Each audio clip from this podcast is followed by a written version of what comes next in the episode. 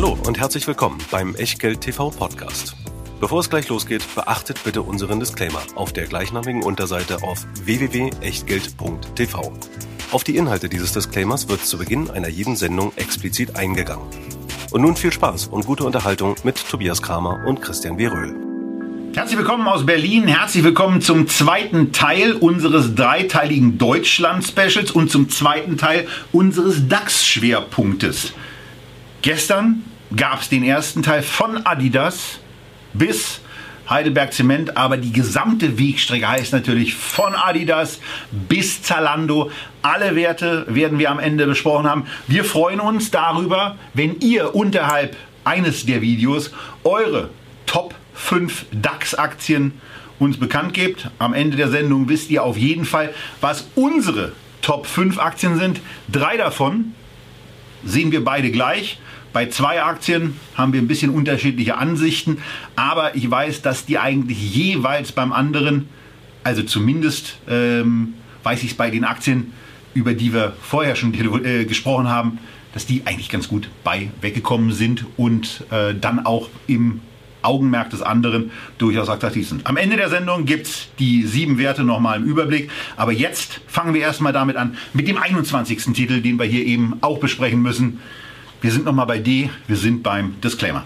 Ja, natürlich, denn auch heute gilt, alles, was wir hier machen, ist keine Anlageberatung, keine Rechtsberatung, keine Steuerberatung, keine Aufforderung zum Kauf oder Verkauf von Wertpapieren, sondern wir geben euch hier unsere Meinung zu den 40 DAX-Werten heute Teil 2 und was ihr daraus macht oder eben nicht, das ist ganz allein euer Ding und euer Risiko. Wir können dafür keinerlei Haftung übernehmen, genauso wenig wie eine Gewähr für Richtigkeit, Vollständigkeit und Aktualität der Unterlagen zu dieser Sendung, die ihr natürlich wie üblich in der Echtgeld TV Lounge findet. Und wie üblich präsentieren wir euch auch diese Sendung mit freundlicher Unterstützung vom Scalable Broker, dort, wo wir die Echtgeld TV Depots führen, im Prime Broker mit der Flatrate von 2,99 im Monat. Und wenn ihr das auch tun wollt, dann habt ihr jetzt nochmal einen zusätzlichen Anreiz, nämlich wer jetzt ein Konto eröffnet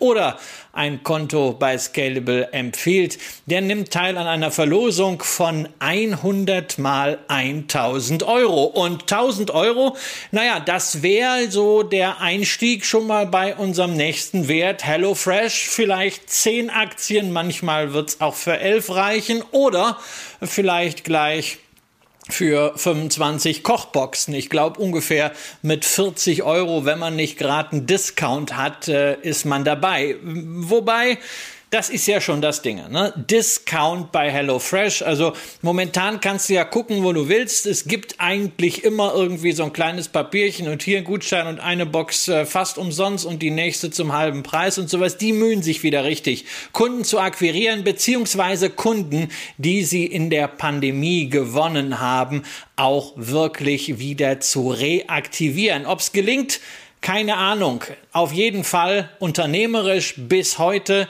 zum Niederknien äh, innerhalb von zehn Jahren von null in den DAX auf eine Bewertung von 15 Milliarden Euro. Marktführer in vielen Ländern inklusive in den USA. Entsprechend hat sich auch der Kurs entwickelt. Ein Ten-Bagger seit Rocket Internet ausgestiegen ist. Freut mich ein bisschen für Oliver Samwer. Schadenfreude ist die schönste Freude. Aber ja, geht das jetzt wirklich weiter? Auf der Umsatzseite sieht das alles richtig gut aus. Aber auf der Margenseite, da habe ich inzwischen wirklich äh, so meine Bedenken, habe mir die Operating Margin nochmal angeguckt und die ist auf Quartalsbasis in den letzten vier Quartalen 14,8, 9,3 8,4, 2,9. Düpp, düpp, düpp, düpp. Immer weiter runtergegangen. Soweit mag ich nicht wirklich. Insofern bei allem Respekt und aller Sympathie für HelloFresh, Dominik Richter, Christian Gärtner, das ganze Team. Ähm, es reicht mir momentan bei dieser Aktie weiter mit dem Spaßdepot zuzusehen. Keiner meiner Favoriten in dieser DAX 40 Auswahl. Und deswegen eben eine Streichung. Da kommt ja auch noch ein bisschen ärgeres Disruptionspotenzial dazu durch die ganzen äh, innerstädtischen Lieferdienste, die ja auch auf die Idee kommen könnten, einfach mal Rezeptkärtchen beizulegen, diese Rezeptkärtchen gleich mit den entsprechenden Lebensmitteln aus dem Kühlschrank zu packen. Aber anderes Thema. Wir sind ja bei dem, was dann nach dem Essen passiert. Wenn man sich ein bisschen eingesaut hat, dann braucht man Waschmittel. Möglicherweise kommen diese von Henkel. Und ähm, das war knapp. Ähm, also das war eine der, der Top 10 Aktien bei mir und ähm, die ist dann rausgeflogen, weil ich äh, da traue ich mich noch nicht. Und ähm, das, das geht eigentlich schon eine ganze Weile bei dem Titel so. Äh, ja irgendwie äh, finde ich es ein sympathisches Unternehmen. Aber hier sieht man eben auch das, was Christian so im Teil 1 gesagt hat. Wenn dann mal ein Cost-Cutter weg ist wie Kaspar Rohrstedt es bei Henkel ja gemacht hat, dann muss so ein Unternehmen teilweise auch erstmal wieder auf andere Füße gestellt werden. Das dauert hier schon eine Weile.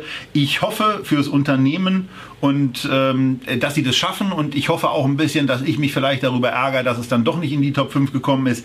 Dieses Mal noch nicht, auch wenn es ein grundsätzlich attraktiv bewertetes und ein wieder wachsendes Unternehmen ist. Aber ähm, ich fand andere Aktien für also aus heutiger Perspektive, 17. November, ähm, spannender und äh, zu denen kommen wir auch gleich noch. Deswegen Henkel bei mir ein Strich. Ja, bei der nächsten Aktie kann ich auch den Strich relativ schnell machen, äh, nämlich Infineon. Natürlich, Halbleiter, ein Riesenthema. Und wir hatten die Aktie, glaube ich, äh, vor einem Jahr und ich habe letztens erst wieder von einem Follower eine Zuschrift gekriegt. Na, sieh mal an, also Infineon hat sich doch super entwickelt. Allein dieses Jahr irgendwie plus 40 Prozent. Naja, ist eine tolle Sache, wunderbar. Herzlichen Glückwunsch allen, die dabei sind. Ich habe nur nie einen Grund gefunden, warum ich unbedingt Halbleiter weiter Aktien aus Deutschland kaufen soll.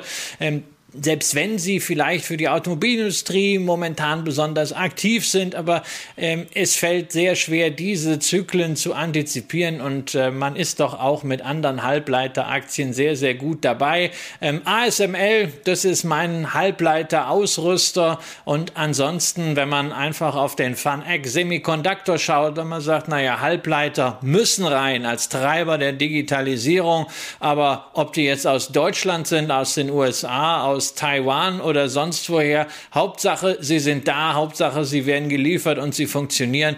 Dann hat man mit diesem ETF allein year to date auch 50 Prozent gemacht. Und das ist mir da allemal lieber, als dass ich jetzt nach Gründen suche, warum jetzt eine Infineon in meine Favoritenliste kommen könnte. Nö, da ist sie nicht drin. Streichkandidat.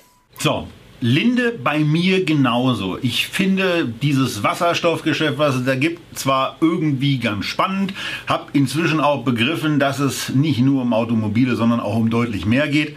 Aber äh, ich finde, ein 28er KGV bezogen auf dieses Geschäft, ja, ein 25er KGV bezogen aufs nächste Geschäft, ja, trotz der Breite im Angebot zu hoch, trotz der ähm, sehr, sehr hohen Marktkapitalisierung. Insgesamt das zweitwertvollste Unternehmen im DAX. Und Christian, ich glaube auch in der Regel das höchst gewichtete Unternehmen in den Indizes. Aber ähm, wir müssen ja nicht alles äh, auch richtig toll finden, was hochgewichtet ist. Eure Meinung und eure Pro-Argumente zu Linde gerne unten drunter in den Kommentaren. Hier ist es ein Strich und wir machen weiter mit Merck. Naja, das war mit Linde bei mir ganz schön knapp. Ja, follow the trend und ich mag ja solche Unternehmen mit einem riesigen Burggraben drumherum.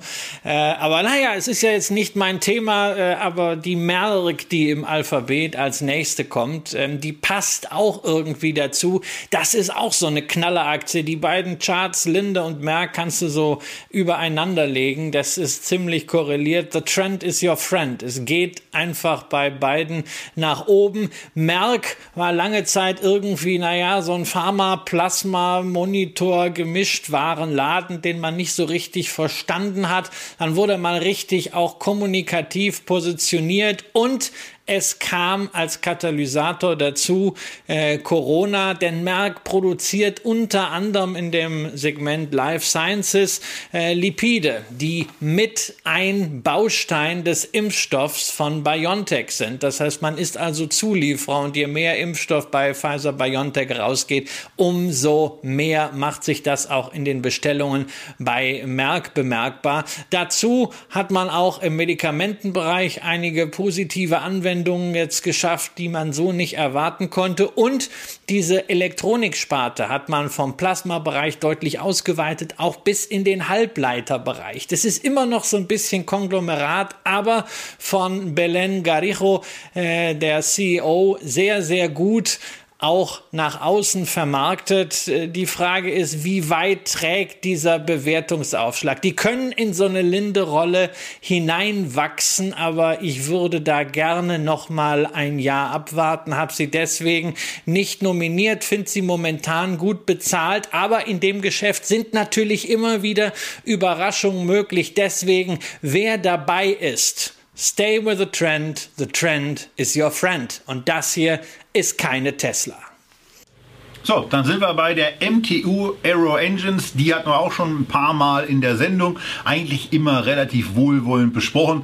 Bei den Top 5 Unternehmen fällt es bei mir raus. Zum einen wegen Bewertungen, zum, äh, zum anderen wegen ähm, dem Thema Rüstung, was einen gewissen Teil eben hier auch einnimmt. Zum anderen eben auch, weil es in einer Branche ist, die ich jetzt nicht unbedingt im Depot haben muss, auch wenn da viel Dienstleistungsgeschäft mit dabei ist. Äh, ich möchte das nicht, ähm, halte MTU für ein, für ein auf der, auf der operativen Ebene für ein tolles Unternehmen. Das wird auch so ein bisschen deutlich dadurch, dass die Bewertung, die von äh, Anlegern hier zugebilligt wird, in ordentlichen Höhen ist. 22er KGV bei knapp 25. Wobei man hier auch sagen muss, dass sich im Ergebnis einiges an Erholung breit zu machen scheint, zumindest was die Erwartung anbelangt. Für mich ist es trotzdem kein Wert und ich gucke jetzt lieber zu, wie Christian das dritte Mal in dieser Sendung nach München geht. Er war schon in München bei der Allianz hat sie gestrichen. Er war schon in München bei BMW, hat gestrichen. Und jetzt kommen wir zum Münchner Rück. Wenn er die streicht, könnte ich schon sagen, ich würde sie nicht streichen. Aber ich glaube, Christian, du hast da auch andere Pläne.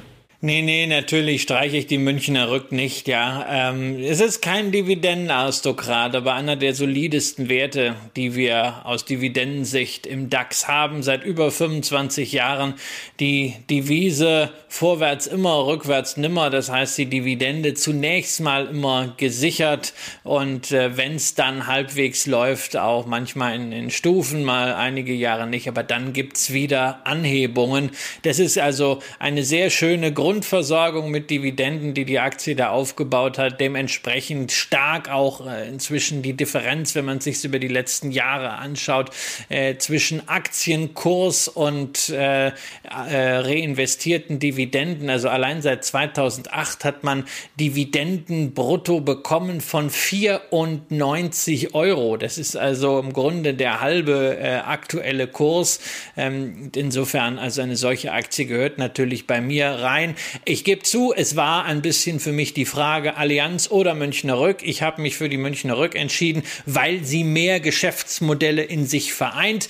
Ähm, die Münchner Rück hat auch ein Erstversicherungsgeschäft mit Ergo, was man inzwischen wieder ganz gut auf Trab gebracht hat. Ähm, sie hat auch einen Vermögensverwalter, nicht so groß wie die Allianz Global Investors, aber mit der MEAG durchaus auch hochprofitabel. Und sie haben halt dazu dieses Rückversicherungsgeschäft, was natürlich unter Corona gelitten hat, was natürlich auch unter Flutkatastrophen und allgemein globalen Naturkatastrophen gelitten hat. Aber einerseits ist es sehr, sehr äh, wichtig in der Rückversicherung zu wissen, dass Schäden das beste Argument sind, um Prämien anschließend nach oben zu verhandeln. Das werden wir wieder sehen.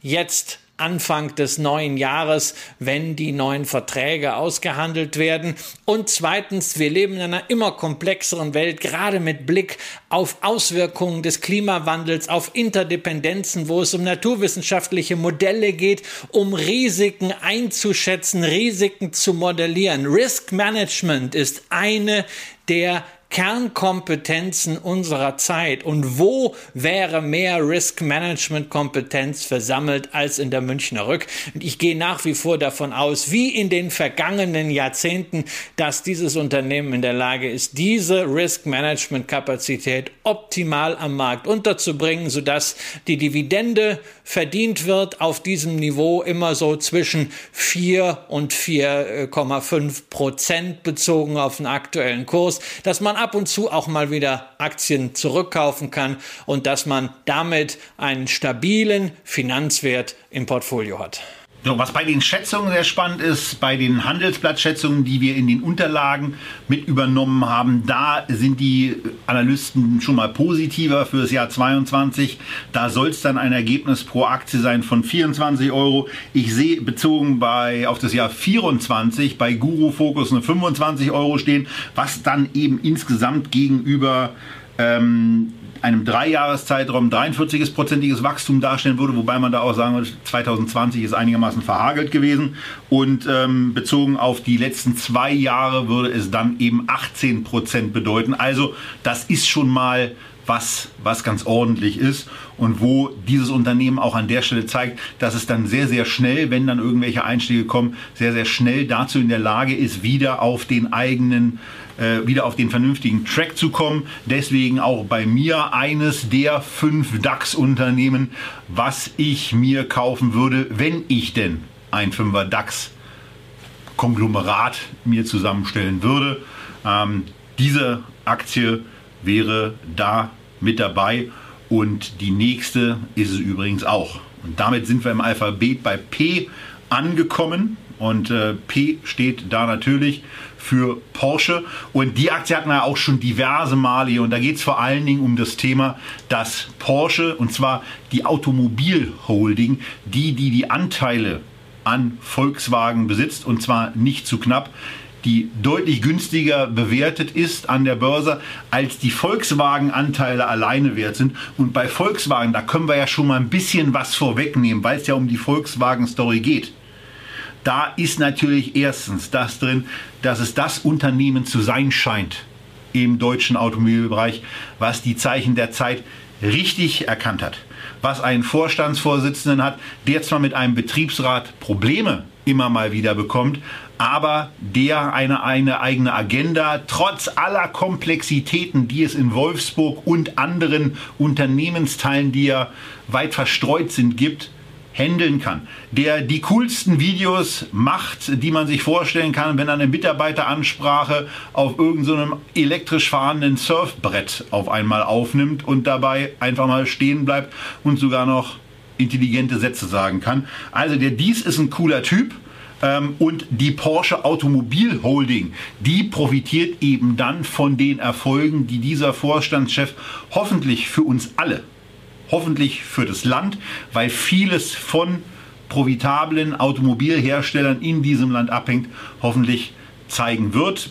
Wir glauben daran, das haben wir schon an verschiedenen Stellen gesagt, dass unser automobiler Favorit Volkswagen ist. Der Christian hat sie mal ganz visionär in seine Top 10 äh, in seine Ten-Bagger-Liste mit aufgenommen. Ähm, ist da also wirklich äh, auch noch an der Stelle bullisch. Wir haben sie im Echtgeld TV Depot. Wir haben auch die Porsche Automobil Holding wegen dieses Bewertungsabschlags im Echtgeld TV Depot und wir haben sie. Ähm, haben wir die beide? Haben wir die beide nominiert, Christian? Ich weiß es gar nicht. Ja, ja, wir haben, wir haben sie beide nominiert. Weißt du, ich bin immer noch so ein bisschen am, am Nachdenken und irgendwie freue ich mich auch, ja, dass du äh, ähm, bei, bei deinen Aktiennominierungen äh, andere Maßstäbe ansetzt als bei der Auswahl äh, deines Sparrings- und Moderationspartners für diese Sendung. Ja, also wir haben jetzt gerade gelernt, es ist dir sehr wichtig, dass der Vorstandsvorsitzende ähm, unfallfreien E-Foil fahren kann auf dem Kanal und dabei auch noch ein Video macht. Also stell dir mal vor, du hättest das äh, zur Bedingung gemacht, dass man, dass jemand mit dir nur Echtgeld machen darf, wenn er das auch kann. Ich wäre ja gescheitert, ja. Du ich hättest ja, ja, sagen können, zeig du mir mal erstmal, wie das geht und ich wäre auch kläglich gescheitert. Ja, ja, ja, das, das wäre, das, wir müssen das mal machen, irgendwie auf nee, Mallorca. Das wird lustig. Nee, das, wird, das wird dann 50 Meter nach vorne, indem wir 25 mal zwei Meter fallen nach vorne. Aber nee, äh, müssen wir seit, nicht. Wir müssen seit das nicht nicht. Nein, also ich bin ja, ich bin ja völlig, ich bin völlig bei dir da. Ähm, ich habe äh, ähm, Porsche auch äh, nominiert. Du hast alle Gründe im Grunde schon angeführt. Mir kommt ein Thema noch ein bisschen zu kurz, nämlich ähm, das ja, äh, was, was auch für Volkswagen spricht. Ähm, da, da steckt in der Bewertung für mich das größte Potenzial drin, denn da ist noch ein Schatz in diesem Konglomerat, der, wenn man ihn rausnehmen würde und an die Börse bringen würde, äh, bewertet wäre wie Ferrari oder vielleicht, wer weiß, sogar Tesla Oder Lucid oder Rivian wie irgendeine coole Automobilmarke, nämlich Porsche. Ähm, und das ist ein Bewertungsturbo, äh, den es bei BMW nicht gibt, wo wir sowieso auch in der ersten Sendung schon Themen hatten, die uns beide nicht gefallen haben von der Aktionärstruktur, glatten Quant. Ähm, und dies auch bei Mercedes so nicht gibt, bei Daimler äh, mit dem Truck, sondern Porsche, das ist wirklich unique und Brands wie Porsche äh, kannst du auch nicht beliebig am Fließband kreieren. Äh, die sind entweder da oder sie sind nicht da. Und bei Volkswagen sind sie da und man liest immer mal wieder, äh, dass es doch scheinbar äh, Gespräche gibt, auch mit den Eigentümerfamilien Porsche und Piaget, äh, das im Volkswagen-Konzern möglich zu machen, dass man vielleicht 10 oder 15 Prozent davon listet, so äh, wie Fiat das einstweilen mit Ferrari gemacht hat. Und das kann einfach der Valuation Booster sein. Und das ist der Grund, warum, wenn man eine Autostory spielen will, meiner Ansicht nach auch die Porsche Holding am besten ist, weil es immer wieder, Manager Magazin hatte da eine sehr, sehr lange Hintergrundstory drüber, äh, die Berichte gibt, dass die Familie das auch nutzen würde, um ihren Einfluss auf die Marke Porsche dann wieder zu erlangen, denn dass das irgendwie in einem Konzern aufgeht oder dann bei familienfremden Aktionären nur liegt, das kann auch nicht sein. Also da sind spannende Möglichkeiten und ich glaube, das wird sich konkretisieren, gerade weil man auch in Wolfsburg und in Zuffenhausen äh, und in Salzburg, wo ja die Familie Porsche sitzt, äh, sich sehr genau anschaut, was momentan bei der Bewertung von vermeintlich coolen und hippen Automarken alles so läuft. Ja, und ähm, dieses Thema mit der Aufspaltung von Volkswagen in einzelne Bestandteile. Das hatten wir hier schon vor ein paar Jahren in der Sendung. Ich weiß, dass ich irgendwann mal dieses Porsche fast genau aufgemacht hat, weil ich mich über Ferrari aufgeregt habe und ähm, äh, von daher einfach auch in der logischen Konsequenz gesagt habe, wenn der Kapitalmarkt so dusselig ist, ein solches Unternehmen mit diesen Preisen zu bewerten, die Christian dann in irgendeiner Form auch vernünftig erklären kann, dass es total sinnvoll ist, das so zu tun. Keine Ahnung warum. ähm, ja, nee, nee, das hört dann irgendwann, auch, das hört irgendwann auch auf. Irgendwann kannst du es einfach nur konstatieren, gerade wenn du dir die jüngsten Bewegungen auch bei Ferrari anschaust. Ja, Ferrari erzählt jetzt, Wahnsinn. sie machen in fünf Jahren machen sie ein Electric Vehicle, das kostet dann 300.000 Dollar und schwupp geht der Kurs nochmal to the moon. Äh, da fragst du dich schon, aber so sind die Märkte und ich verlange natürlich auch von einem Management, dass es diese Märkte nutzt. Und da ist der alte Spruch einfach, wenn es Brei regnet, halt den Löffel raus und es wäre eine Schande, wenn Volkswagen Schüssel, keinen ne? Brei äh, äh, auffangen kann. Ja, die Schüssel oder das Fass am besten. Weil, also jemand, der Ferrari-Aktien hat, wenn dann eine, wenn dann eine, ja, muss man dann sehen, zu welchem Preis eine Porsche rankommt. Aber also ich meine, die, die, die Porsche-Autos, die fahren wenigstens zuverlässig. Also bei Ferrari mit, aller Liebe sehen schön aus, machen viel zu viel Krach und ähm, die Zuverlässigkeit ist eben auch in einer anderen Welt. Auf jeden Fall, was wir abschließend nochmal sagen wollen, wir streichen die Porsche Automobilholding eben genau deswegen nicht. Man kriegt hier das ja ohnehin schon sehr, sehr günstige Unternehmen, Volkswagen, nochmal deutlich günstiger. Finde ich ja generell gut. Christian findet es auch gut. Was sollen wir weiter sagen? Wir machen einfach weiter und sind zurück in unserer Liste und springen zu Puma. Genau, und wer noch mehr zu Porsche wissen will, nicht, man kann ja einfach äh, in ein Video schauen, was wir vor wenigen Wochen zu den DAX-Aufsteigern präsentiert haben. Da haben wir nämlich auch diese Abschläge mal alle durchgerechnet. Da hat sich nicht so viel an der Systematik geändert. Schaut da gerne noch mal rein, weil das könnt ihr auch parallel machen, äh, weil zu Puma habe ich nicht ganz so viel zu sagen. Ja, das ist der zweite deutsche Sportartikelhersteller, die Nummer drei weltweit, ähm, noch teurer als Adidas, richtig gut äh, bewertet inzwischen. Ich bin auch hier der Meinung, follow the trend, the trend is your friend, weiter sprinten, ja gerne, aber also eine Bewertung von 57 KGV im aktuellen Jahr, 40 auf die Schätzung fürs nächste Jahr. Es erscheint mir für eine Marke, die gerade jetzt wieder mal en vogue ist, weil sie ihre Sportwurzeln wiedergefunden hat, ein bisschen too much. Das heißt nicht, dass der Kurs deswegen einbrechen muss, sondern äh, Puma muss jetzt zeigen, zeigen, dass man diese Bewertung rechtfertigen kann, muss sozusagen dort hineinwachsen, fundamental. Ähm, das kann sich jetzt auf so einem Plateau da oben auch durchaus halten. Die kann auch nochmal 10, 15, 20 Prozent teurer werden, wenn der Gesamtmarkt mitspielt. Aber es wäre nichts, wo ich jetzt ein Argument finde, da unbedingt investiert sein zu müssen.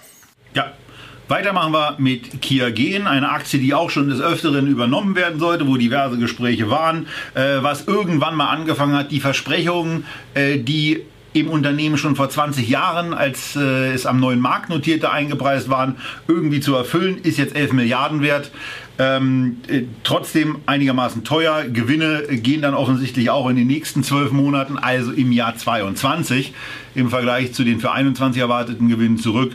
Äh, sowas äh, will ich äh, gerade auch bei Zukunftstechnologie nicht haben. Deswegen Strich und machen wir mit was total Zukunftstechniken weiter, Christian, mit Energie. Ja, mit dem RWE, dem Rheinisch-Westfälischen Elektrizitätswerk. Ähm, auch da ist für mich so dieselbe Geschichte wie bei E.ON. Die beiden sind ja so quasi immer Hand in Hand, haben auch dieselben äh, Probleme. Man hat ja auch Monopoly gespielt mit äh, den einstigen Abspaltungen Uniper und Energy. Äh, und dieses Monopoly, das soll man jetzt erstmal zu Ende integrieren.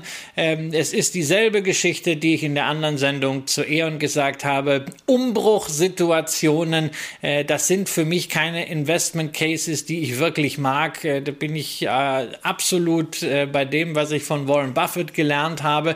Dazu kommt noch, dass dieser Umbruch ja stattfindet in einem höchst komplexen regulatorischen Umfeld, denn die Politik weiß ja nur, sie will eine Energiewende, aber sie weiß gar nicht, ist das eine 90-Grad-Wende, eine 180-Grad-Wende, eine 270-Grad-Wende oder wird es am Ende doch eine 360 360-Grad-Wende. Ne? Also das wir ist bei wollen, der Politik dieser Tage eigentlich auch sowieso scheißegal. Ja, genau. Also wir wollen, wir wollen irgendwie grüne Energie haben, aber bitte keine Windspargel und am besten noch keine Photovoltaikkraftwerke. Und äh, also mit irgendwie einer Brückentechnologie tun wir uns auch schwer. Kernenergie ganz schlimm äh, und im Zweifelsfall lassen wir dann doch wieder Braunkohle am Netz. Nee, also es ist mir alles zu schwierig. Eine RWE hat jetzt einen Plan vorgelegt, wonach man äh, pro Jahr bis zu 5 Milliarden brutto investieren möchte. Ähm, und das in diesem ganzen ganzen Umfeld. Man hat ja auch im Ausland noch Aktivitäten. Das ist mir alles zu riskant. Und ich meine, ich finde ja Risiko okay wenn man es denn ordentlich prämiert kriegt. Aber wenn ich dafür auch noch äh, 17, 18-fachen Gewinn bezahlen soll als Anleger, ähm, damit auch noch mit Kommunen am Tisch sitze, nee, also ganz herzlichen Dank brauche ich nicht. Wenn ich in Energie investieren will, gibt es gerade im Bereich grüner Energien gute fokussierte Werte oder auch ein ETF. Da muss ich nicht in ein politisch höchst aufgeladenes deutsches Unternehmen investieren. Machen wir weiter mit SAP. Die hatte ich nun den Auftrag, ähm, entweder äh, rauszukicken ähm, oder reinzunehmen. Und auch die sind bei mir in die Top 10 gekommen. Und es haben dann zwei Gründe für mich in letzter Konsequenz dagegen gesprochen, dieses Unternehmen in die Top 5 aufzunehmen. Grund Nummer 1 ist, dass ich äh, eine, eine, einen rückgängigen Gewinn bei den Schätzungen gesehen habe, was mich ein bisschen überrascht hat, äh, von 6 Euro in diesem Jahr auf 5,20 im nächsten Jahr. Äh, fand ich ein bisschen überraschend. Also von daher, Status jetzt ist es kein Kauf für mich. Ich habe die Aktie ja ohnehin im Echtgeld TV Depot damals in dem kleinen Zweikampf mit Christian, Sparplan gegen Sofortkauf. Sparplan hat verloren. Ähm, äh, ist die Aktie in der Tat im Depot, aber für einen Kauf drängt sie sich im Moment nicht auf. Grundsätzlich natürlich ein tolles Unternehmen, aber gut. Zweiter Grund war, wir haben von, von charismatischen äh, Führungskräften schon das eine oder andere hier gehabt. Ähm, und wir haben bei Volkswagen darüber gesprochen. Und der, der Chef von SAP war bei Philipp Westermeier im OMR-Podcast zu Gast. Und was soll ich sagen? Es ist einer der ganz wenigen Podcasts, die ich nicht zu Ende gehört habe, weil ich es wirklich langweilig fand. Und ähm, von daher, diese beiden Erlebnisse sind mir in Erinnerung. Äh, also ist, einmal ist mir was aufgefallen, das andere ist mir dann auf einmal wieder in den Kopf gekommen, dass ich das nicht so, also ich, ich, es hat mich einfach nicht an, angesprochen. Man hat nicht, äh, man hat nicht diese Begeisterung gemerkt. Also bei mir ist sie zumindest nicht angekommen. Und von daher Strich durch und wir machen weiter mit Sartorius. Ja, Sartorius habe ich äh, in unserer Sendung zum äh, DAX-Aufstieg äh, ja meine Begebenheit geschildert. Die hätte ich ganz früh haben können, wenn ich damals nach der Silvesternacht mit dem CEO Joachim Kreuzburg wirklich einfach ein kleines, äh, eine kleine Venture-Position eröffnet hatte. Aber ich habe einfach gedacht, boah, ist ja schon eine coole Sache, ja, und äh, dann weiterhin nichts gemacht. Aber das gibt ja die alte Weisheit, äh, man rennt einer Straßenbahn nicht hinterher und einer Aktie auch nicht, denn es kommt immer die nächste. Die aber nächste die ist auch wirklich gelaufen wie eine Straßenbahn. Ja, ja, kann ich, kann, ja, natürlich, aber es gab auch andere, die gelaufen sind wie eine Straßenbahn. Also ich will mich jetzt nicht äh, beschweren. Hier habe ich es nicht gemacht. Wir haben damals äh, beim DAX-Aufstieg im äh, September darauf hingewiesen, dass diese Aktie brutalst äh, bewertet ist. Äh, da war sie, glaube ich, so um die 800. Das war annähernd Höchstkurs. Inzwischen sind wir bei 503 ja, nach dem DAX-Aufstieg also gleich mal über ein Drittel auf die Mütze bekommen. Aber noch immer steht da ein Kursgewinnverhältnis von 65. Jetzt kann man ja sagen, naja, also bei dem Wachstum. Ja, man kann immer sagen, bei dem Wachstum, das kann man äh, durchaus auch bezahlen, bin ich auch der Meinung. Und Qualität hat ihren Preis und siehe rational und siehe Linde. Aber sorry, also ich sehe ja auch Qualität in anderen Bereichen.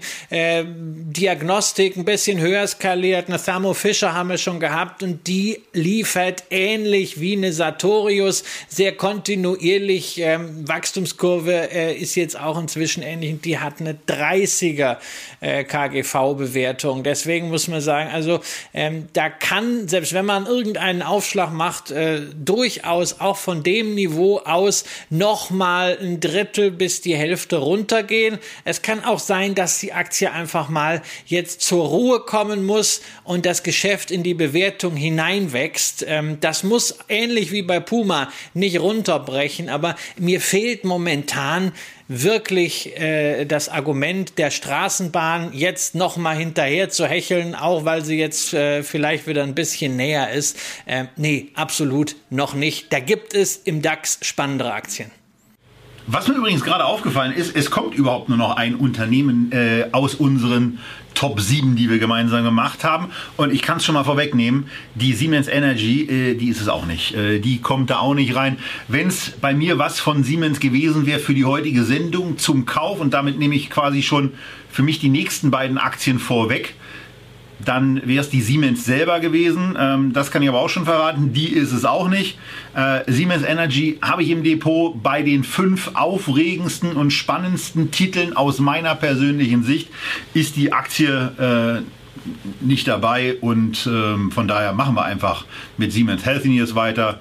Da wird Christian vermutlich was ähnliches sagen. Naja, also da, du hast jetzt einfach mal die Reihenfolge des Alphabets überschlagen, weil es wäre jetzt an dir gewesen, etwas zu Siemens zu sagen äh, und mir ein bisschen noch etwas zu Siemens Energy zu sagen. Das möchte ich auch noch loswerden, weil gerade zu, zu Siemens Energy habe ich eine interessante äh, Aussage vom Aufsichtsratsvorsitzenden bekommen, äh, nämlich ich hatte äh, Joe Käser mal vor ein paar Wochen äh, angetwittert äh, dazu und äh, es ging um Quartalsergebnisse von Siemens insgesamt insgesamt und er schreibt dann unter anderem über Siemens Energy, die Energy hat strukturell am schwersten von allen Siemens-Töchtern. Das sagt der Aufsichtsratsvorsitzende und Architekt dieser ganzen Struktur. Ja, da weiß man, was man davon zu halten hat. Und ich kann das, ich kann das nur unterschreiben. Wenn man sich auch die letzten Zahlen von Siemens Energy wieder anschaut, das müffelt leider wirklich nach Bad Bank. Äh, so eine Abspaltung kann ja häufig Kräfte freisetzen. Das Problem ist, es dürfen nicht allzu viele Altlasten zerren. Äh, und dummerweise zerrt da eine Altlast, bei der man es überhaupt nicht erwarten würde, nämlich äh, Siemens Gamesa, also die spanisch verheiratete Windenergietochter. Jeder redet über grüne Energien, über Windspargel, aber sowohl Siemens Gamesa als auch Nordex haben Riesenprobleme, ordentliche Zahlen zu liefern. Wenn es auf der Umsatzseite mal passt, dann ist es wegen Gewährleistung auf der Kostenseite wieder ein Problem, sodass unterm Strich nichts aus, äh, rauskommt. Jetzt haben wir wieder Umsatzprobleme und das schlägt natürlich dann auch äh, bei Siemens Energy voll durch, weil eigentlich sollte sollte Siemens Gamesa, die Beteiligung, die ja auch börsennotiert ist, äh, das Momentum liefern für diese ansonsten ja in Zeiten der Energiewende eher maue Kraftwerkssparte. Äh, und insofern ja, es ist wirklich mir ein bisschen zu sehr Bad Bank. Ähm, und wenn man sich dann auch hinstellt in einem solchen Geschäft und sagt, hey, wir haben guten Erfolg, der, Verlust ist geringer als im Vorjahr, äh, in einer Zeit, in der es wirklich um Gestaltung von Energiewende und Energieinfrastruktur weltweit geht, dann ist das einfach arm und dann muss ich auch sagen, also hat strukturell am schwersten, äh, trifft es dann leider und in der Konsequenz kann das nur heißen Streichen äh, und äh, demzufolge haben wir einen Teil von der Siemens und jetzt bist du dran mit der Healthineers. Genau, und die Siemens mache ich dann auch gleich noch. Ähm, äh, damit das, damit das kurz abgehandelt ist, da sind wir dann schon wieder in München und äh, dann haben wir, das, haben wir das Thema erledigt. Die Healthy ist, ist bei mir nicht dabei, ist mir zu teuer, ist relativ schnell aus dem Fokus entschwunden, weil ich dann eben auch gesagt habe, wenn Siemens, dann möchte ich Mutti haben.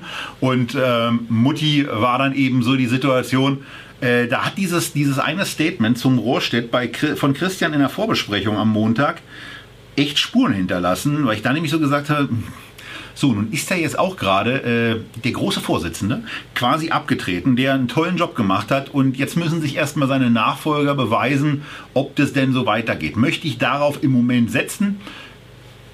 Nö, möchte ich nicht. Deswegen habe ich da einen Strich durchgemacht, auch wenn sie in meinen Top 10 waren.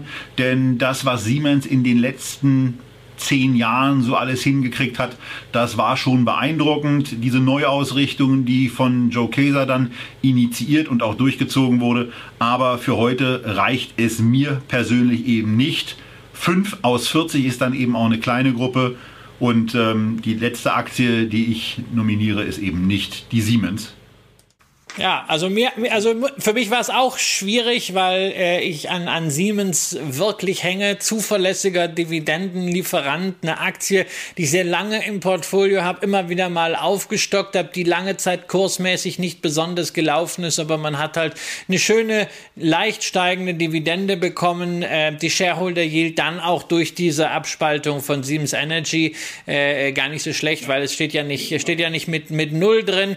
Und äh, jetzt auch die Zahlen für die digitale Fabrik, für diese Fokussierung, die man da unter äh, Joe Kaiser auf den Weg gebracht hat, die waren schon beeindruckend. Ich habe sie dann wirklich auch so auf, auf sechs oder sieben aus dieser Liste rausgenommen, weil ich eben auch mal sehen möchte, ist das wirklich jetzt nachhaltig oder sind das vielleicht Effekte, die gerade so zum Stark einer Fokussierung ganz gut hineingepasst haben, äh, wo man vielleicht auch die eine oder andere Sache vorgezogen hat, wo das Vergleich Vergleichsquartal ein bisschen schlechter war. Gucken wir mal in äh, sechs Monaten, in neun Monaten drauf, wie sich dann weiterentwickelt hat. Auf jeden Fall äh, bin ich da weiterhin in meinem Depot engagiert und äh, verfolge das sehr, sehr aktiv. Das gleiche gilt für die nächste Aktie im Alphabet, nämlich die Sumrise. Auch die ein DAX-Neuling, ein Aufsteiger aus dem MDAX, Familienunternehmen wirklich nachhaltig geführt in einem Bereich, der extrem zukunftsträchtig ist, nämlich Duftstoffe und Aromen, der ähnlich gut aufgeteilt ist unter Großkonzernen wie das äh, Industriegas-Oligopol. Da sind es Linde, äh, American äh, ähm, Products and Chem Air Products and Chemicals und Air Liquide. Hier sind es äh, Simrise, äh, Givaudan und äh, International Fragrances and Flavors. Ähm, das ist eine spannende Industrie. see Äh, Simrise ist hier durchaus wachstumsstark, auch mit Akquisitionen. Aber bei der Bewertung, die wir momentan sehen, 44, muss auch ich sagen, naja, Qualität hat ihren Preis, aber ich muss nicht jeden Qualitätspreis zahlen. Äh, insofern, das ist eine Aktie für denjenigen, der sie im Gegensatz zu mir noch nicht hat, auf die Watchlist legen. Die rauscht auch ganz gerne mal ein bisschen runter, ist relativ volatil. Äh, man kann kann sie vielleicht auch noch mal aktuell bei 120 äh, für einen Kurs unter 100 kriegen und dann hätte sie auch kurzfristiger ähm, wieder ein ordentliches Potenzial. So, das war dann die Simrise und die Volkswagen-Aktie. Äh, naja, da kommt jetzt ein Strich hin, aber der kommt eben im Grunde genommen deswegen hin, weil die Volkswagen zwar günstig ist, aber die Porsche Automobilholding der günstigere, deutlich günstigere Weg ist, sich an diesem Unternehmen zu beteiligen. Ansonsten, wer noch mal ein bisschen was in der heutigen Folge zu Volkswagen hören will, der skippt vielleicht einfach mal zurück auf Porsche und ähm, da haben wir dann alles gesagt. Genauso wie zu vielen, vielen anderen Videos, die wir zur Volkswagen-Aktie schon gemacht haben.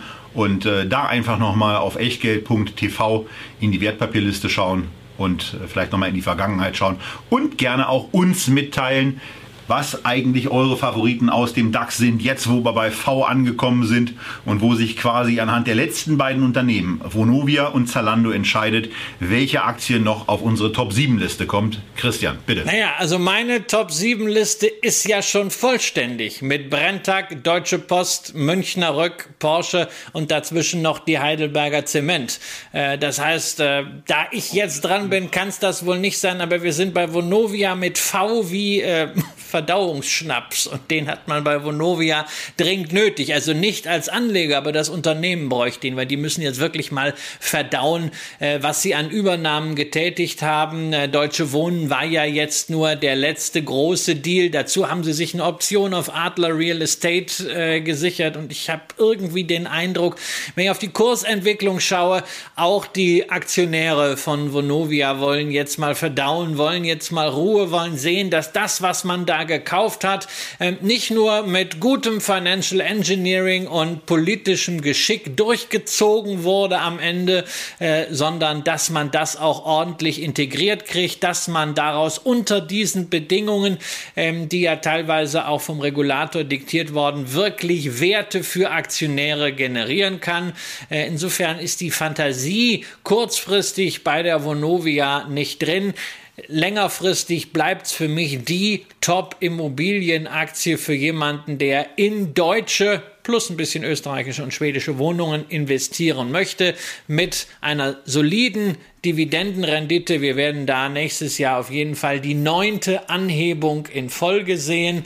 Aber eine Kursrakete ist das nicht. Und insgesamt, auch wenn man auf die anderen deutschen großen Immobilienwerte schaut, wie eine TAC, wie eine LEG, da muss man sagen, das ist so gut gelaufen. Da ist auch jetzt mal eine Verschnaufpause drin. Das sollte niemanden veranlassen zu sagen, hey, ich muss das jetzt rausschmeißen. Das ist eine gute strategische Position, die man halten kann. Aber wir reden hier heute vor allem über unsere fünf Favoriten und da zählt Vonovia, weil sie eben jetzt erstmal die Übernahmen und Transaktionen verdauen muss, für mich nicht dazu.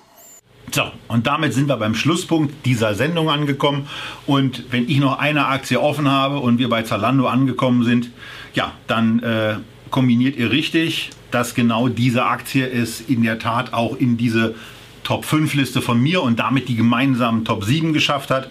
Äh, ich bin bei diesem Unternehmen seit 153 Prozent oder 32,30 Euro oder dem 4.8.2015 dabei bin mit der Entwicklung auf der einen Seite zufrieden und staune eben mit welcher Penetranz die ihre Umsatzsteigerungen hinbekommen, wie es ihnen jetzt eben auch gelingt, nachhaltig profitabel, trotzdem wachstumsstark profitabel zu sein und es eben so justieren, dass sie irgendwo jenseits von 1, 1 Prozent äh, Nettomarge äh, rauslaufen und jetzt eben bei etwa drei Stunden. Ich glaube ja, dass dieses Unternehmen durchaus in der Lage ist, auf Basis des jetzt erreichten Umsatzniveaus, was in diesem Jahr bei etwa etwas über 10 Milliarden Euro liegen soll, nach Analystenschätzungen, dass es jetzt Zeit sein kann, mal gucken, wie das Unternehmen da entscheidet, die Marge auszuweiten. Und was ist eine Perspektivmarge bei diesem Unternehmen?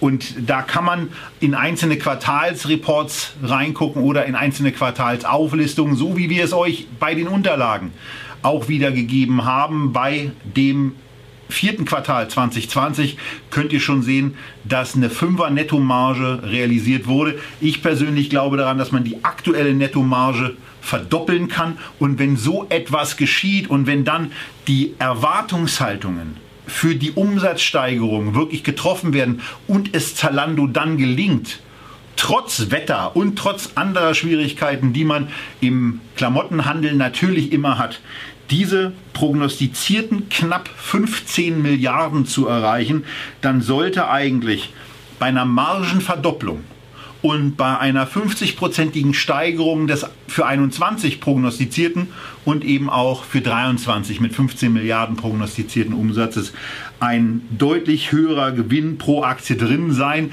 der dann in diesem Fall bei 3,50 Euro in 23 liegen würde.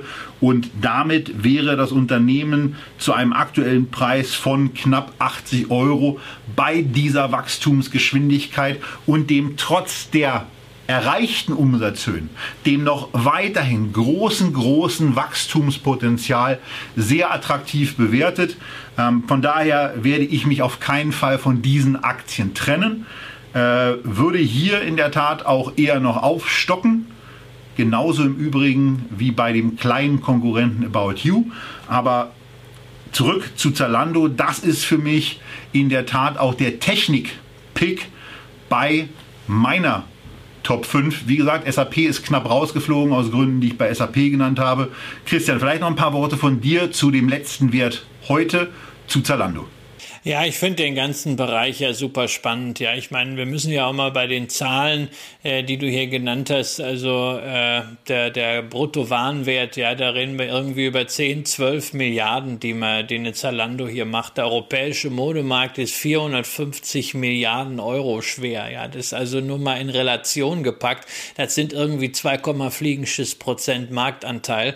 Ähm, warum soll Zalando es nicht schaffen, äh, von 2, irgendwas äh, auf 5, 6, 7 Prozent Marktanteil zu kommen. Sie haben die europäischen Plattformen und machen wir uns nichts vor. Das, was wir jetzt gesehen haben, diese Disruption des stationären äh, Textilhandels, ähm, der Wechsel auf die Plattform, das ist nichts, was jetzt äh, nach Corona wieder verschwinden wird, äh, sondern das wird sich äh, weiter auch beschleunigen. Das weiß jeder, der jetzt einfach mal durch Innenstädte geht äh, und, und da die, äh, die leeren Geschäfte sieht. Und es macht auch jetzt wenig Freude, damit mit Maske einzukaufen, wenn man sich irgendwie daran gewöhnt hat, äh, wie das im E-Commerce läuft. Und da ist ja auch technologisch noch eine ganze äh, Reihe möglich. Ähm, ich weiß nicht, ob äh, dieses äh, gesamte Wachstum alles unbedingt von Zalando so abgerufen wird oder ob da noch andere Player äh, eine stärkere Rolle spielen.